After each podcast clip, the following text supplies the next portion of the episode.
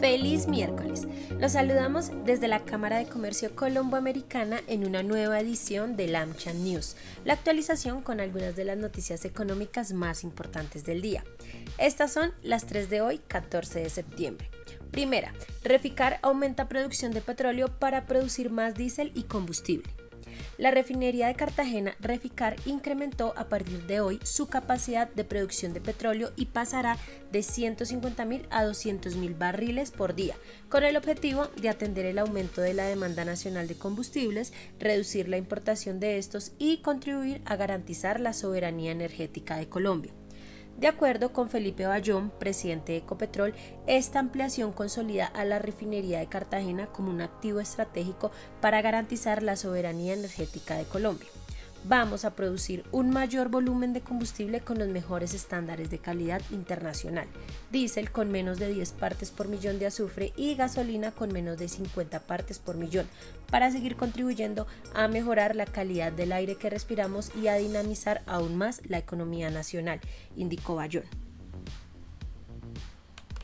Segundo, desde octubre, comercializadores de energía tendrán como techo el IPC para el alza de la luz.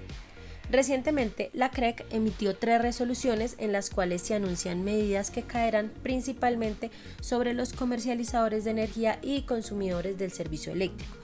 Así, a partir del próximo mes, según los documentos, los comercializadores, es decir, empresas prestadoras del servicio, cuyo peso en el precio del recibo de la luz es de 11% según el Ministerio de Hacienda, solo podrán presentar un porcentaje de variación mensual menor o igual al índice de precios al consumidor IPC, el cual se ubicó en 10,84% para el mes de agosto según el DANE.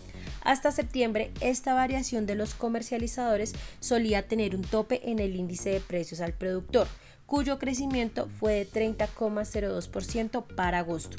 Esta cifra, alta en comparación con la del IPC, se debe a la inflación mundial y las distintas crisis por las que atraviesa el comercio. Tercera, el próximo 21 de septiembre, el programa Comunidades Saludables de la Agencia de Estados Unidos para el Desarrollo Internacional USAID dará a conocer los avances y desafíos en la atención en salud a los migrantes en Colombia, así como una serie de experiencias globales en salud digital que han mejorado las condiciones de esta población, en el marco del foro Transformación Digital, Migración y Salud, contribuciones para la integración de la población migrante que realizaremos en alianza con USAID. Inscríbase gratis a este evento virtual en nuestra página web www.amchamcolombia.co. Hasta la próxima.